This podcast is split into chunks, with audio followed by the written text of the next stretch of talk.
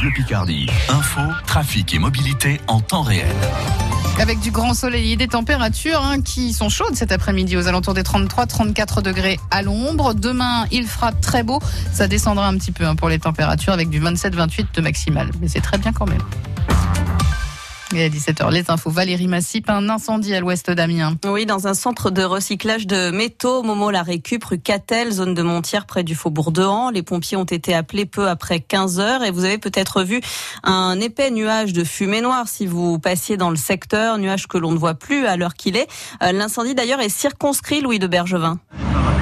Euh, oui, euh, les pompiers essayent euh, en ce moment d'éteindre les derniers foyers de l'incendie qui brûle à l'intérieur de cet énorme tas de ferraille. La grande échelle est disposée au-dessus, elle continue de, l'asperger d'eau et le sol est recouvert d'une épaisse mousse blanche qui a servi elle aussi à éteindre les dernières flammes qui couvrent profondément sous le tas de déchets.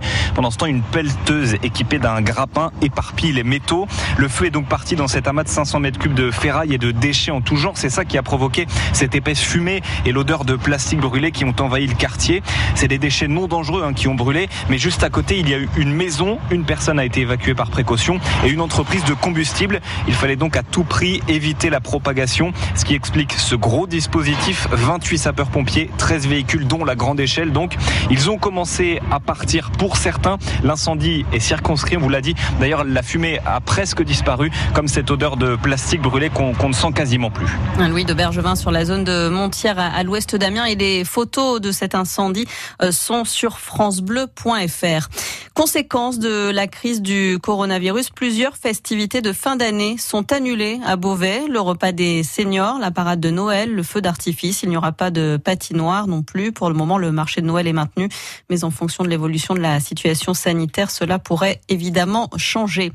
45 élèves de CP à l'école de Bove, près d'Amiens, sont quant à eux obligés de rester chez eux pendant 7 jours. Ils sont obligés, ils vont devoir être aussi être testés. Décision prise par euh, l'agence régionale de santé, euh, car un enfant de l'école primaire a été testé positif. Ses camarades doivent être donc euh, testés, je vous l'ai dit, à leur tour. C'est une grande page qui va se tourner à TF1. L'amiénois Jean-Pierre Pernaud arrêtera de présenter le JT de 13h à la fin de l'année.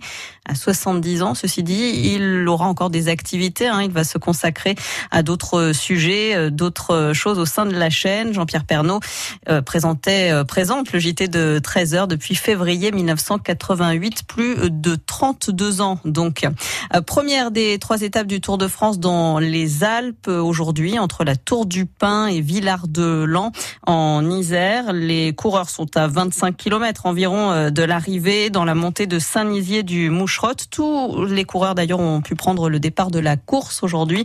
Ils sont tous euh, négatifs au coronavirus, tout comme désormais Christian Prudhomme, le directeur du Tour, qui est, qui est sorti de sa quarantaine. Et pour gagner au Quintet aujourd'hui, il fallait jouer le 5, le 13, le 8, le 3 et le 9.